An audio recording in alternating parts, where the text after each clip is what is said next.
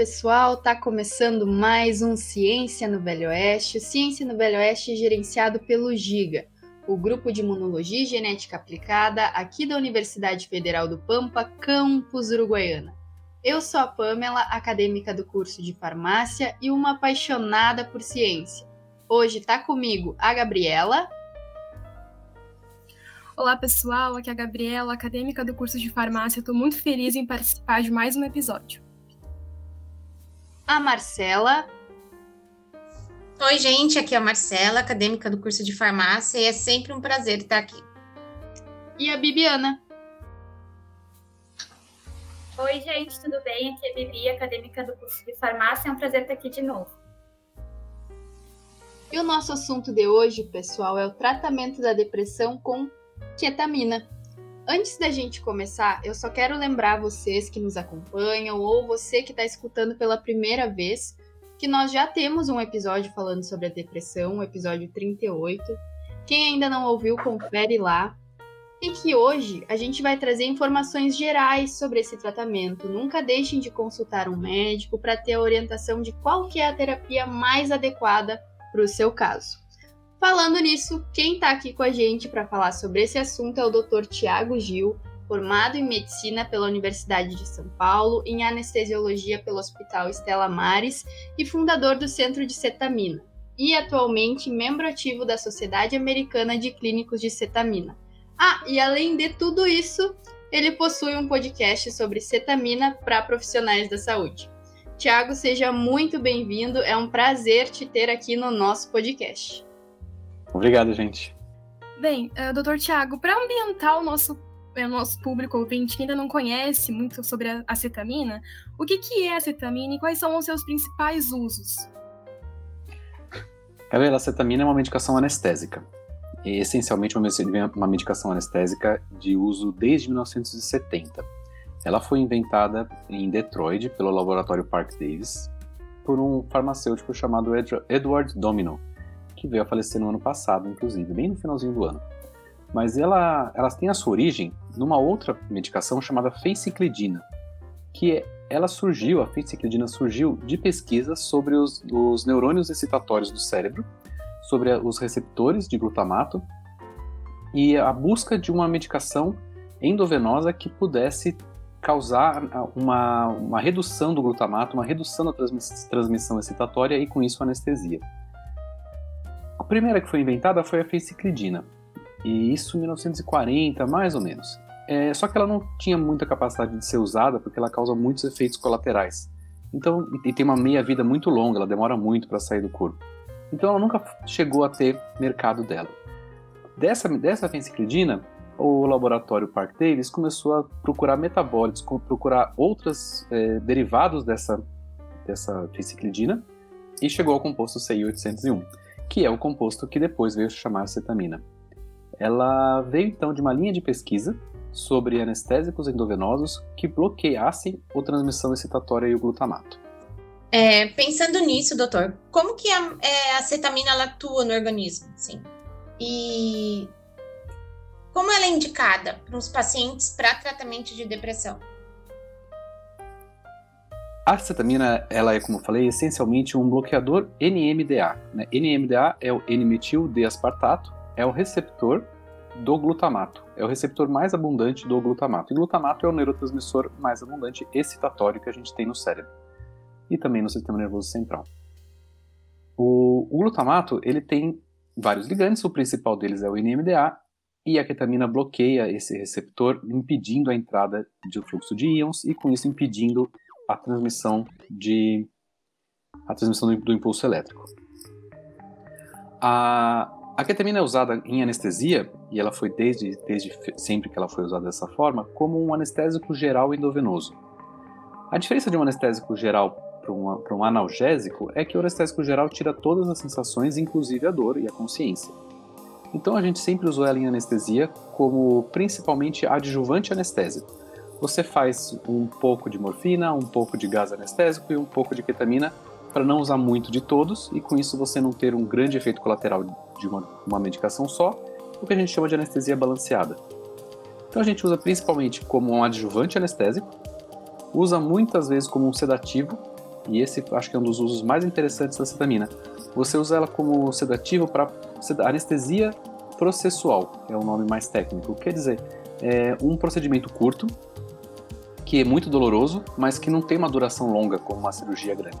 Vamos pensar um dreno de tórax ou colocar uma perna no lugar, um ombro no lugar e até fazer uma estricação, tirar alguém de, um, de uma situação onde ele bateu o carro, fraturou o fêmur, é, deslocou o ombro e está com muita dor, eu não consigo tirar essa pessoa de dentro do carro, de dentro do, do, da cena do, do, acidente, então a gente faz a ketamina, a pessoa é anestesiada por um curto período de tempo e a gente consegue tirar essa pessoa de uma forma bem, bem segura.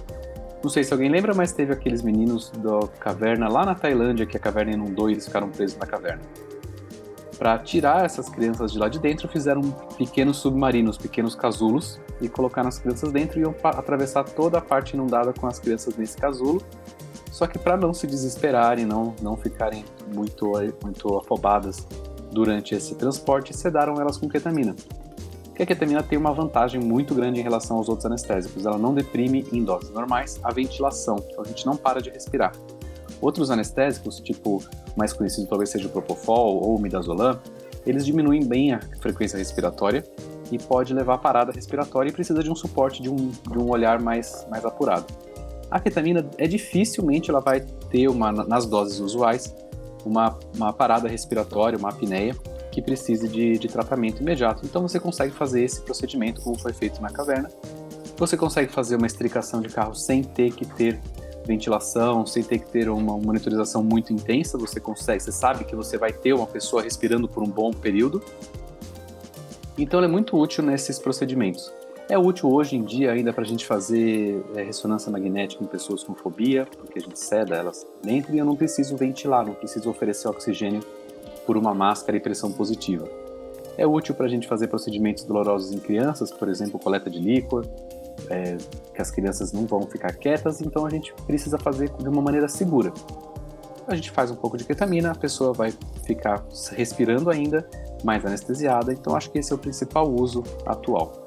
E tem o uso na depressão, que foi descoberto através de um, uma pesquisa de 2000, mas a, a, história é um pouco mais, mais complexa que isso. Ninguém foi testando todas as medicações e chegou na ketamina por acaso. Né? A, a, a ketamina como anestésico, então, ela tem o seu uso desde 1970. Ela inicialmente foi usada para humanos. Existe muita coisa na internet que você vai ler que é um anestésico de cavalo. Ela é um anestésico de cavalo e é anestésico de recém-nascido também. É um anestésico de bebezinhos, gatinhos também. Então ela é um anestésico de qualquer um que tenha um receptor NMDA e um glutamato atuando nesse receptor NMDA. Seja ele um gato, seja ele um cavalo, seja ele um, um bebê humano. Mas a original, a, o primeiro uso dele foi realmente na, na, na anestesia humana. É que, como eu falei, ele não para de ventilação, não deprime a ventilação. Então, o uso em campo é muito interessante para você fazer o uso veterinário em campo. Então, precisa fazer uma cirurgia, uma cesárea de uma vaca no campo, você usa a ketamina para isso e acabou ficando conhecido como anestésico de cavalo porque ele não deprime a respiração, ele é bem seguro para ser usado nessas doses e você precisa de, de ter, ter, não é que você pode ter pouco cuidado, mas é que a chance de dar alguma coisa errada é menor do que se eu usasse uma outra medicação, por exemplo, para fazer uma cesárea do mesmo tipo, se eu fizesse com morfina ou fizesse né, uma vaca, ela provavelmente ia parar de respirar, diminuir frequência cardíaca, diminuir pressão arterial e, ia, e possivelmente ia morrer. Então a ketamina tem essa vantagem. A ketamina é muito utilizada ainda como único anestésico endovenoso em países onde o serviço de saúde é muito, muito precário, principalmente na Ásia, a gente tem bastante relato das áreas pobres da Índia, da China, que o único anestésico que você tem disponível para fazer procedimentos de emergência é a ketamina. Como na maioria das vezes não precisa de oxigênio, não precisa de ventilador, você para fazer algum procedimento tipo uma apendicite na urgência, onde a escolha é ou a pessoa morre ou opera, ou o médico consegue fazer essa, esse procedimento com alguma segurança. Não é que eu não estou dizendo que a gente pode fazer no consultório na rua aqui. A gente tem regras bem específicas de como utilizar os anestésicos aqui, mas se eu teria uma morte quase certa em fazer uma anestesia com doses altas de morfina, eu tenho uma sobrevivência quase certa quando eu faço com doses altas de ketamina.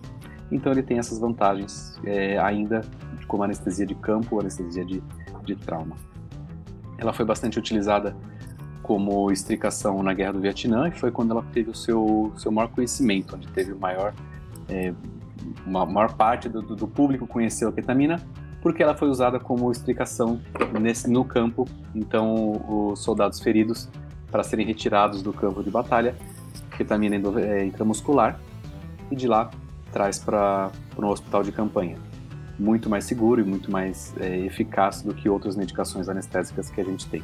Lembrando que a ketamina é o único anestésico endovenoso. Os outros são hipnóticos ou analgésicos, mas o que tira todas as sensações, inclusive a dor, é a única é a ketamina endovenoso. Então ela ficou bem conhecida, ela foi é, colocada a uso, foi colocada, a patente dela foi concedida em 1968 nos Estados Unidos. Então coincidiu com o período de guerra americano e coincidiu com o uso bem, bem popularizado pelos soldados na guerra do Vietnã. E você quer saber também como começou na depressão. Hum, na depressão. É, porque ela é totalmente diferente, pensando no mecanismo, né? Da, dos antidepressivos, ela é totalmente diferente, né? Isso, a gente precisa pensar então é, como que chegaram até a ketamina, né?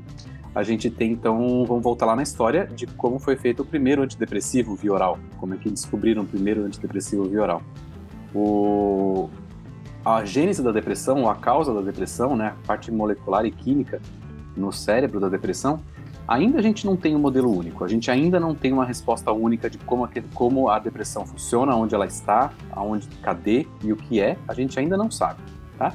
A gente tem então que a psiquiatria começou a usar a medicação foi nessa época, em 1950, as medicações sedativas, os antistamínicos, como o Fenergan, por exemplo, que a gente que a pessoa agitada, ela aplica a medicação e ela relaxa, ela calma.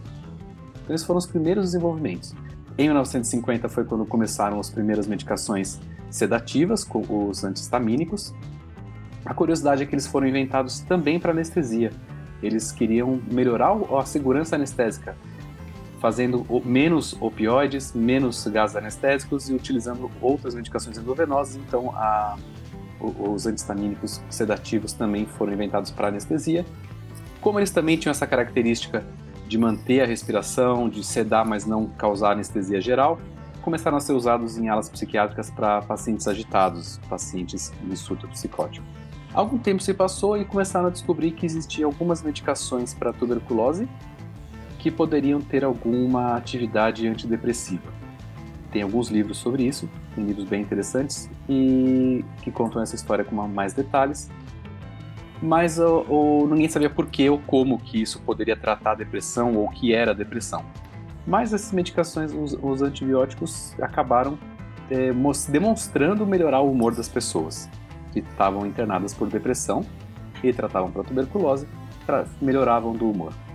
A partir dessa observação, a indústria começou a pensar: então eu devo procurar o que, que essa medicação faz e como produzir uma medicação parecida com essa e o que descobriram é que as medicações elas tinham a capacidade de inibir a enzima IMAL, a, monoamina oxidase, que é uma, uma enzima que oxida, degrada, as monoaminas, que são a noradrenalina, a serotonina e a dopamina como os neurotransmissores principais do cérebro. E eles pensaram, se ela inibe essa enzima, então sobra serotonina e a pessoa melhora, portanto, devemos estar diante de um desbalanço químico de serotonina Vamos produzir medicações específicas, e a imipramina é uma das primeiras, que bloqueiam a enzima IMAL e assim aumenta os níveis de serotonina, dopamina, noradrenalina e trata pessoas que estão com depressão. Esse é o pensamento super resumido, super compacto, mas esse é o pensamento que aconteceu em 1950, 60 e 70. Em 1970 surge a primeira medicação com um perfil menos, é, menos amplo, então não, não inibiria todas as enzimas, não é com a monoaminoxidase, não é para todas as monoaminas, e sim para uma específica, um candidato específico que é a serotonina, e lançaram o primeiro antidepressivo específico para serotonina, que é o, o Prozac, que é a fluoxetina, que é um inibidor seletivo da recaptação de serotonina. O mecanismo é o mesmo, mas o modo de ação é diferente. Então, o mecanismo é aumentar os neurotransmissores no, na fenda sináptica. Então, a evolução desse modelo a gente chama de modelo monoaminérgico. É um modelo que se baseia na, na, na falta de monoaminas dentro do, do, do, das sinapses, dentro do sistema nervoso. O neurônio pré-sináptico antes não está liberando ou não ou está recaptando ou não está, está com um desbalanço químico dentro da sinapse e isso gera os sintomas que a gente vê de depressão. Essa é uma hipótese criada a partir de observação do mecanismo de ação de medicação com ação antidepressiva. E, se, e surgiu então a hipótese, da, do, do, a hipótese serotoninérgica, monoaminérgica da gênese da depressão. Nem todo mundo concorda com essa, com essa hipótese, nem todos os pesquisadores na época, a gente tem relatos e tem opiniões de que não se encontra numa pessoa viva quando se faz o líquor numa pessoa viva, não é relacionado à quantidade de serotonina achada no líquido que banha o cérebro ou dos seus metabólitos com a gravidade da depressão. E a gente tem um antidepressivo, inclusive que ele aumenta a recaptação da serotonina, não diminui, como faz a fluoxetina. E ele também tem atividade antidepressiva. Então isso tudo leva algumas pessoas a questionar se realmente existe um desbalanço químico, se o caminho é esse, e a teoria monoaminérgica não é a única teoria que existe para explicar a depressão. Alguns pesquisadores, desde 1970, desde 1960, falam: olha, você não consegue encontrar em, em, em análise, né, em espécies pós-mortem, quando você pega pessoas que morreram por, por depressão, morreram por suicídio ou morreram deprimidas, e você examina esse cérebro, você não consegue encontrar com a nossa técnica atual uma falta de serotonina de verdade. Eu não consigo encontrar isso. O que eu encontro é um excesso de receptores NMDA e glutamato. Isso eu consigo encontrar. Então, eu suponho, então, que isso não sou eu que estou dizendo, o Thiago disse, os pesquisadores estão narrando uma pesquisa. Então, o que eu acho que é, na verdade, não é um desbalanço de monoaminas e sim de glutamato, um excesso de glutamato. Nisso tem uma teoria concorrente, que é a, te a teoria glutamatérgica da gênese da depressão. Então, o excesso de glutamato nas sinapses é a gênese da depressão.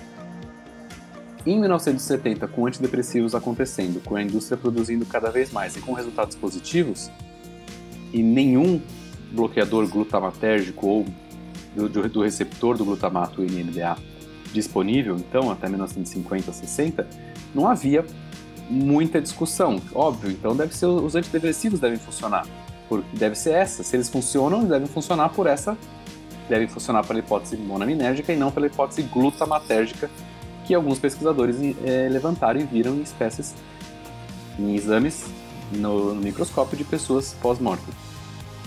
A teoria monoaminérgica ganha força por causa do uso dos antidepressivos, mas não é esquecida a teoria glutamatérgica. Algumas pessoas, ao longo desses anos, desde 1960, 50, 60, 70, continuam com essa teoria, mas ela perde muita força com a, com a, com a descoberta ou com a invenção dos inibidores seletivos da recaptação de serotonina e os resultados positivos publicados. Mas nunca foi esquecida, só perdeu força. Em 1990, a gente tem alguma uma gama de medicações e elas têm uma eficácia de alguma forma limitada, a gente consegue tratar mais ou menos no quarto estágio, tem um estudo STAR-D que vale bastante a pena pesquisar, em torno de 60 a 70% das pessoas que sofrem de depressão. Isso, estudo, isso é uma das interpretações do estudo STAR-D. Só que você tem 30% ainda que você não consegue e você demora seis meses para ter uma eficácia completa de uma medicação e você tem algumas evidências, alguns trabalhos mostrando que eu acho que não, eu acho que não falta serotonina, eu acho que tem evidências de, de glutamato e a gente não pode ignorar elas, vamos pesquisar sobre isso. E em 2000, então, baseado nessa hipótese, vindo lá de trás, da, do, não, não foi do nada, John Crystal, que foi o primeiro pesquisador que fez o primeiro trabalho com ketamina, não tirou da cartola, não teve um, um momento milagroso, ele, ele construiu essa teoria de que se o excesso de glutamato, então, é uma hipótese possível, se o excesso de receptores NMDA para a gênese da depressão é uma teoria possível, eu vou usar uma medicação que bloqueia o receptor NMDA, que bloqueia a transmissão do glutamato. E como eu falei, o único que a gente tem hoje disponível comercialmente, a gente tem outros, mas eles não são disponíveis comercialmente, a própria fenciclidina, é a ketamina. Então, nada mais óbvio que pegar a ketamina pegar 10 pessoas deprimidas e fazer um proof of concept, uma prova de conceito. É, foi o que ele fez no ano de 2000, na Universidade de Yale. Berman e John Crystal pegaram a ketamina, os escolheram 0,5 mg por quilo, escolheram porque a ketamina, desde o seu começo, desde a sua, da sua gênese, gerava, e todo mundo conseguia ver, uma euforia ou alguns sintomas de dissociação, que foi chamado de dissociação depois. Mas são sintomas de, de, de perda da conexão com a realidade. A pessoa começa a falar estranho, ver coisas que não existem, e alguns pesquisadores lá do laboratório Park Davis acharam que isso podia ser um, uma medicação que induzisse de forma temporária a esquizofrenia. E começaram a, a se preocupar e a estudar será que eu consigo induzir a esquizofrenia e com isso estudar a esquizofrenia e com isso tratar a esquizofrenia depois? Então a ketamina foi usada como, como um teste para em alguns testes antes de ser usada como antidepressivo para entender se ela gerava sintomas tipo esquizofrenia. E isso foi feito com essas doses de 0,5 mg por quilo.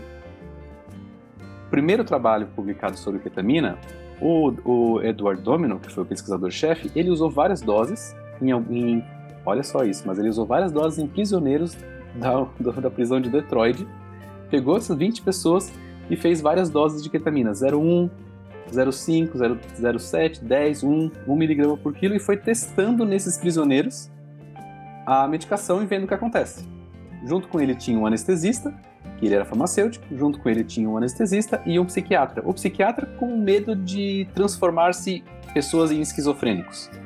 O anestesista, porque é um anestésico que precisava manter a saúde da pessoa viva. E o, o Eduardo Domino como o, o, pesquisador responsável pelo desenvolvimento da medicação. E ele testou várias doses, ele falou, olha, uh, causa sintomas estranhos, que eu não sei descrever, ele contou para a esposa dele e falou: Olha, são sintomas estranhos, eu não sei descrever isso, eu não, não tenho como dizer viagem no meu trabalho aqui. No meu, meu, meu trabalho científico, eu não posso escrever os pacientes viajam. Então a esposa falou: Não, o que você me conta é como se eles estivessem separando a cabeça do corpo, eles estão dissociando, é isso? É, é isso, porque parece que eles não se importam com o que acontece com o corpo. A gente faz ketamina e cutuca o pé, ele não liga parece que separa a cabeça do corpo. A cabeça funciona num outro estágio e o corpo desliga. E foi a esposa dele que inventou o termo dissociativo, anestesia dissociativa. E aí ele chegou na conclusão de que a dose de 0,5 mg por quilo era uma dose segura, eficaz e produzia anestesia leve. E ele infundiu isso em várias formas, em bolos de uma vez, ou infundiu isso em 40 minutos. E ele chegou à conclusão de que todos os efeitos passavam depois de uma hora que todas as pessoas se recuperavam da sua, do seu estado tipo esquizofrênico e que a dose de 0,5 a 1 mg por quilo era uma dose aceita para humanos. Pegando este trabalho, foi que em 2000, depois de 30 anos, 30 e alguma coisinha anos, ele, o John Crystal e o Berman usaram a mesma dose que o que o, Eric Domino, que o Edward Domino já havia dito que é seguro e eficaz. Então ele não, ele escolheu 0,5 mg por quilo em 40 minutos por causa desse trabalho. Ele pegou 10 pessoas com depressão resistente, definida a depressão resistente no, no, no episódio como depressão que tem resistência a dois antidepressivos usados em suas doses adequadas pelo tempo adequado. Então, essa não é uma definição universal, mas é uma definição bem aceita então a depressão resistente, dois antidepressivos, em doses e tempos adequados, ele testou nessas pessoas. Depois de, de 24 horas, ele foi ver o resultado no, no quadro depressivo, medido pela escala de depressão, principalmente a Madras e o Hamilton, são as escalas que a gente usa hoje, e ele descobriu que as pessoas, 20% das pessoas, tinham tido remissão do quadro depressivo de um dia para o outro. E 30%, então 10% a mais das pessoas, tiveram uma melhora dos, dos sintomas de acima de 50%, medidos na escala. Agora, o que, que tem a ver então uma teoria monoaminérgica e de repente eu uso uma medicação glutamatérgica e ela funciona? E é aí que dali para frente é que criou a pulga atrás da orelha e a gente tem 20 anos de desenvolvimento de estudos da ketamina como antidepressivo. Quando você fala depressão é, tipo depressão refratária quando não é, ou não. Não seria quando faz tratamento com mais de, de dois ou três antidepressivos?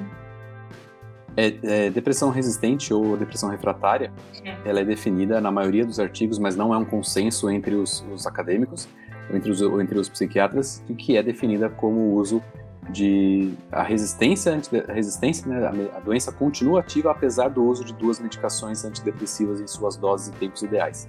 Não é, não é uma, uma algo universalmente aceito, porque tem algumas pessoas que acham que você tem que usar é, dois antidepressivos, talvez um antidepressivo de uma outra classe. Então, por exemplo, a gente tem a bupropiona que não atua na serotonina, então eu só posso considerar resistente depois que eu uso um de cada classe ou dois de cada classe, com estratégias de potencialização deles em suas doses e tempos máximos. Então, eu- algumas pessoas dizem que só o uso de dois antidepressivos da mesma classe, por exemplo, é, escitalopram e fluoxetina, ou citralina e citalopram, não causa, não, não configura resistência.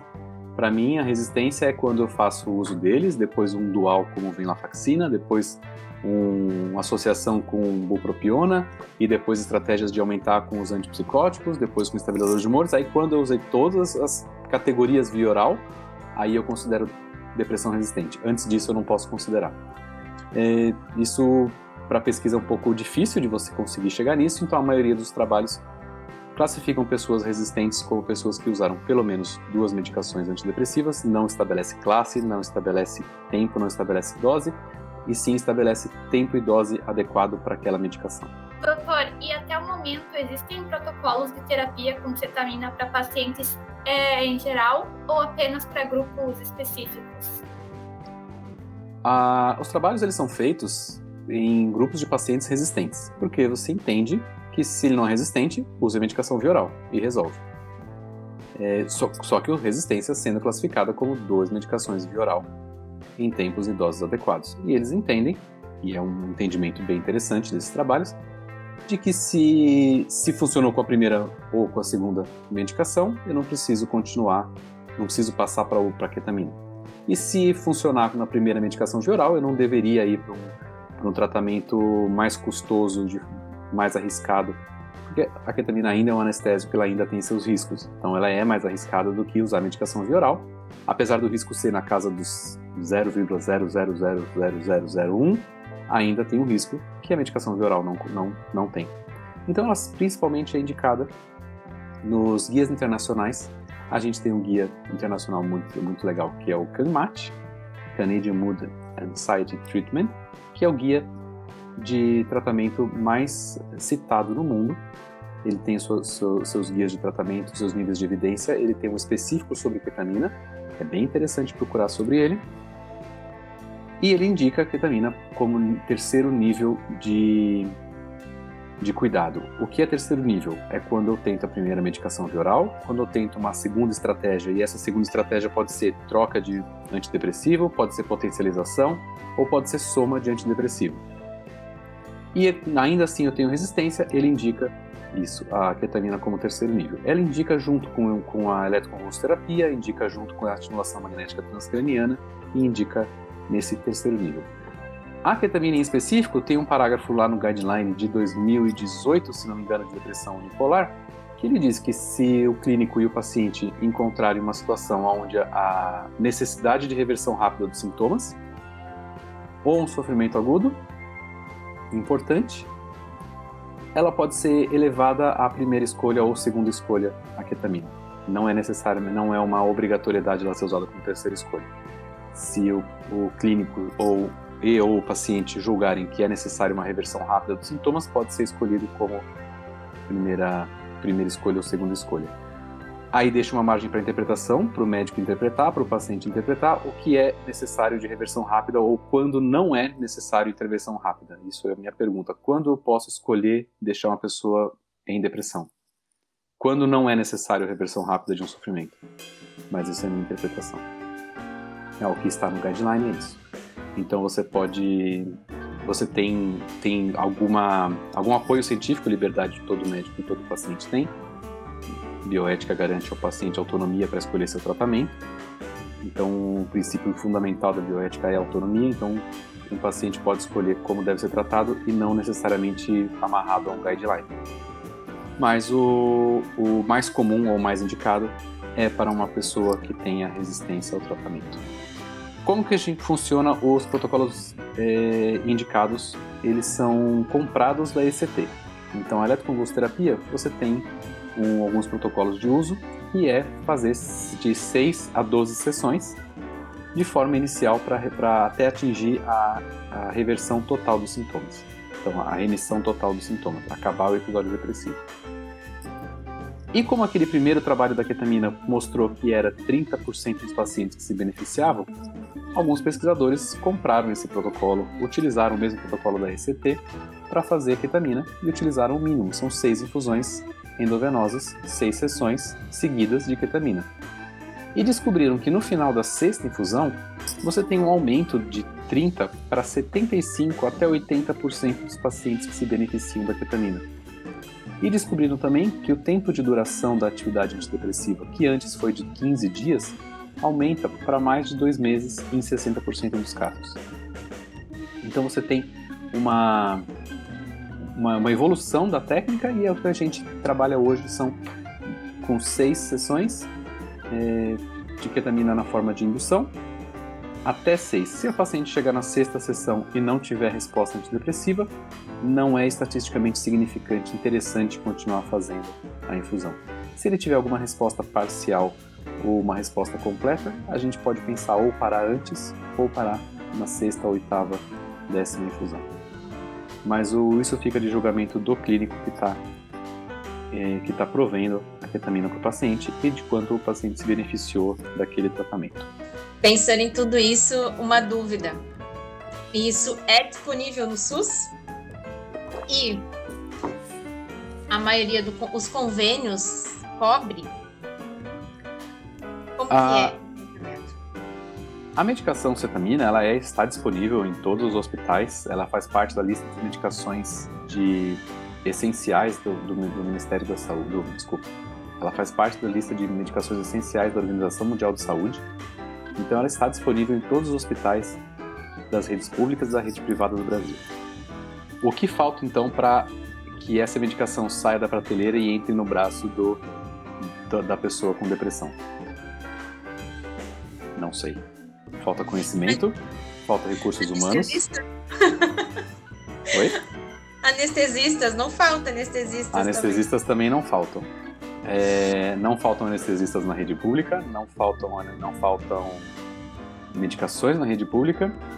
É, por que, que não é mais aceito, mais utilizado ou mais prescrito pelo psiquiatra da rede pública? Não sei. Talvez falte para ele uma, um protocolo de ação, talvez falte uma, um conhecimento, talvez falte uma vontade política da implementação do, do serviço. Porque não é só você começar a fazer ketamina, né? Como assim, digo, não é você fritar hambúrguer que você tem um McDonald's. Você tem que ter um serviço. E ter um serviço não é ter a ketamina na, na farmácia. Ter um serviço envolve pessoas habilitadas, treinadas e um fluxo de entrada e saída de pacientes, de efeitos colaterais, de manejo clínico, de indicação. Então você precisa de muito mais do que só medicação na farmácia para ir um anestesista para a medicação ser usada. Você precisa de um serviço todo montado e esse serviço tem custo, esse serviço demanda horas de treinamento. Você não faz a ketamina no centro cirúrgico como faz ketamina para para cirurgia. Você tem algumas particularidades, algumas peculiaridades do, do setting terapêutico, do ambiente onde você vai aplicar a ketamina. Então não é só ter a ketamina no, na farmácia que faz você ter um serviço.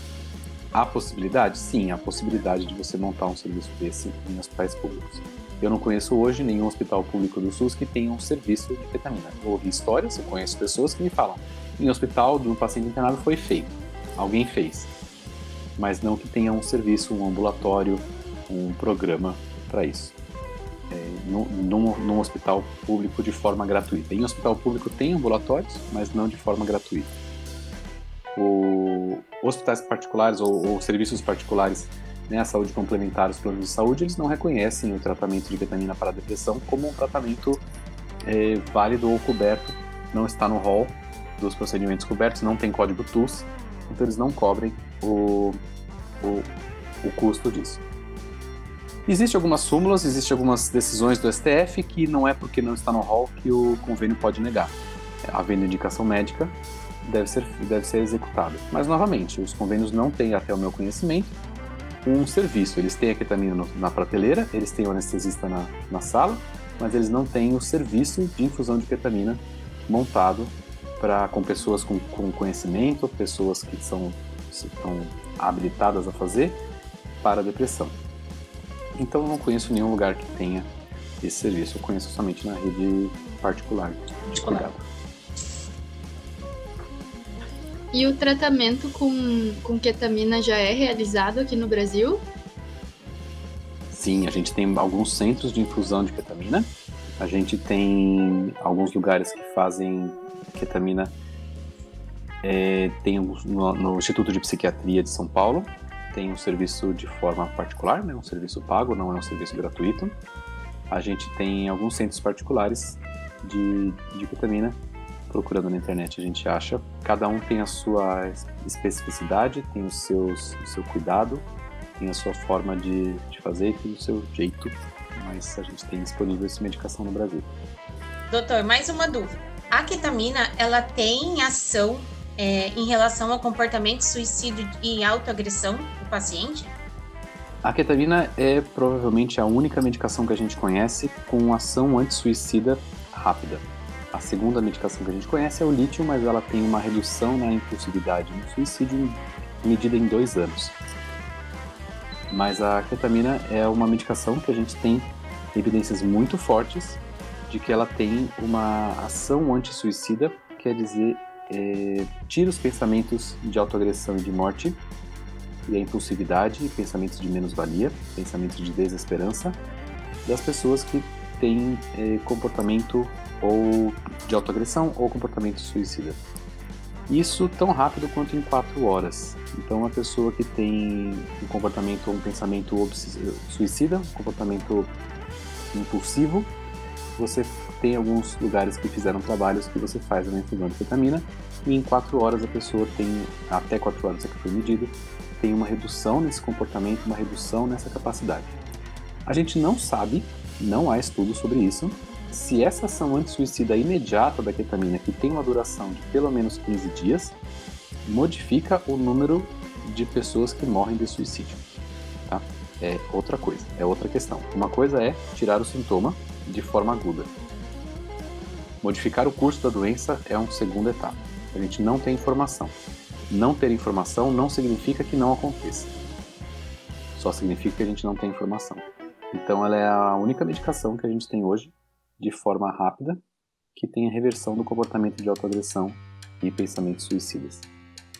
É um, uma medicação que deve ser explorada muito melhor nesse, nesse, nessa situação e deve ser muito mais bem estudada e trabalhada.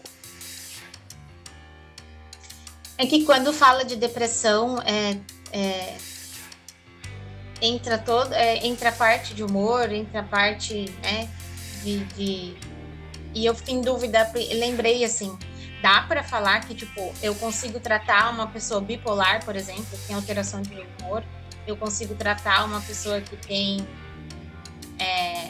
um transtorno de ansiedade? Ou só posso falar em relação à depressão? Duas, uma coisa bem interessante. É, a ketamina se mostrou anti-suicida sem ação antidepressiva. Então, algumas pessoas não melhoraram o score de, de, de depressão, mas tirou o pensamento suicida. Então, assim, a gente consegue separar essas duas doenças, esses dois comportamentos a gente tem um nível de evidência, um corpo de evidência extremamente alto sobre ketamina para depressão, para episódios depressivos unipolares. E a gente tem evidências mais fracas, mas com evidências para episódios depressivos do transtorno bipolar, para ansiedade generalizada também. Então, a gente pode tratar? Pode, contanto que as pessoas envolvidas no tratamento, paciente médico, saibam que o grau de evidência, o corpo de evidência, a certeza que eu tenho sobre o que eu estou falando, ela diminui primeiro para depressão unipolar, depois para depressão bipolar e depois outros, outras doenças como transtorno de ansiedade, que você me comentou, por exemplo. A gente tem algumas evidências que funcionam para outras doenças tipo esquizoafetivos, tipo algum comportamento autista, mas isso é muito relato de caso, quase uma anedota de, de vizinha, quase a gente não tem estudo sobre isso, a gente não pode falar. Mas para depressão unipolar, depressão bipolar e transtornos de ansiedade, a gente pode falar com uma grande nível de certeza. O principal ainda fica para a depressão unipolar. Provavelmente é o mais estudado por ser o mais prevalente, por ser o mais mais difícil, mais desculpa, por ser o mais fácil de você encontrar e o que mais atinge a população. Bom, mais recentemente foi liberado é, um outro uso para ketamina, que é o seu uso na forma nasal. Você pode falar um pouco mais sobre isso, já que a gente está falando sobre a ketamina e seu uso não só como anestésico, mas para depressão e agora com esse novo, essa nova possibilidade? Gabriela, é importante a gente entender a ketamina é uma molécula quiral quer dizer que ela tem dois enantiômeros, ela tem uma fração esquerda e uma fração direita. Ela tem a fração R e a fração S. E os estudos que a gente conversou até agora é do frasco do líquido que contém 50% de cada molécula. E, essas, e tudo isso que eu contei para vocês é verdade para quando a gente usa a ketamina racêmica, RS. No Brasil a gente não tem disponível a ketamina racêmica mais. A indústria farmacêutica que fazia foi comprada por outra indústria e foi fechada sua patente, foi cancelado o seu registro e a gente só tem a molécula S-ketamina. A esketamina ou destrocetamina, o nome é diferente, mas a molécula é a mesma. E aqui no Brasil, na Alemanha e na Coreia do Sul, são os únicos lugares do mundo que tinham o uso da molécula S, a fração S da esketamina ou destrocetamina, para uso em anestesia. Os outros lugares do mundo sempre utilizaram a versão racêmica, inclusive os Estados Unidos sempre utilizou a versão racêmica da ketamina. Não tinha função no mercado usar a patente S da ketamina, o lado S da ketamina. Ouvindo tudo isso que aconteceu, que eu contei para vocês de história, quem tinha a patente, quem tinha a, o processo de fabricação da S-ketamina ou S-cetamina foi a empresa Janssen. E a Janssen resolveu colocar no mercado a sua versão da ketamina. Mas se ela fizesse a ketamina de forma endovenosa, que é a, a, a mais estudada e a já disponível, outras pessoas, outras indústrias poderiam usar e colocar na bula o, o, a esketamina como depressão, como com indicação para depressão, isso não ia ter uma patente para a Janssen poder ganhar dinheiro com isso. Então ela não ia fazer uma pesquisa, como ela fez, então ela precisava de um produto que tivesse alguma forma de trava, alguma forma de lock, uma, um jeito de ganhar dinheiro que só eles pudessem ganhar dinheiro depois de, de, de estando no mercado. É, essa é uma das razões porque a Janssen fez pesquisas desde 2014 até 2016, 2018 para descobrir uma outra forma de administrar ketamina. Quando você vê trabalhos deles, eles falam que a forma intranasal é uma forma mais aceita do que a forma endovenosa. Tem gente que fala que eles só querem a intranasal porque assim você tem um produto diferente para vender do que a forma endovenosa. Eu não sei se eles estão totalmente certos ou totalmente errados, mas que a forma intranasal ela tem mais aceitação do que a forma endovenosa, com certeza ela tem.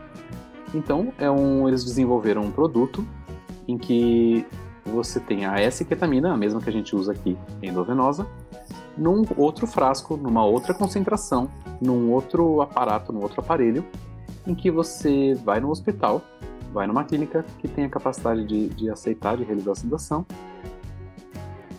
é uma medicação que você dá um spray, é um spray nasal, ele tem uma concentração maior para ficar preso, uma viscosidade para ficar preso na mucosa nasal e é absorvido pela mucosa nasal. E eles conseguiram a liberação pelo FDA americano em 2019 da, do produto deles para administração intranasal. A eficácia comparada entre a ketamina endovenosa e a ketamina intranasal nunca foi feita.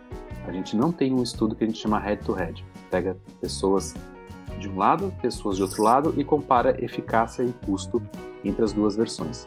A gente tem um grande número de pessoas estudadas, mais ou menos umas 3 mil ou 4 mil pessoas estudadas com a fração intranasal, porque tem o dinheiro da indústria por trás. A parte da ketamina endovenosa a gente não tem tanto dinheiro disponível para fazer esse tipo de trabalho.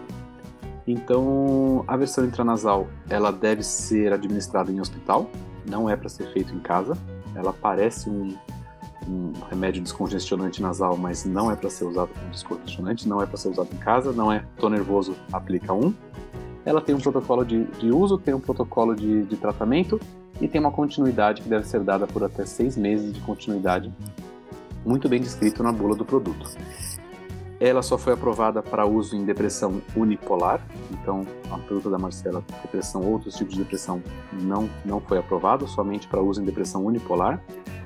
Não foi aprovada para uso na população asiática, então na bula está escrito somente para a população não asiática, não foi não foi não conseguiram a previsibilidade de biodisponibilidade na versão da versão intranasal para o público asiático e ela não foi aprovada no Brasil para depressão com ela não foi aprovada no Brasil para ideação suicida. Então ela não não mostrou atividade anti-suicida. A versão intranasal pode ser utilizada em depressão com comportamento suicida, mas está bem claro na bula que ela não tem atividade antidepressiva, eh, não tem atividade anti-suicida. Então eles publicam da seguinte forma: ela pode ser usada em depressão com ou sem ideação suicida. Mas resolve a ideação suicida? Não.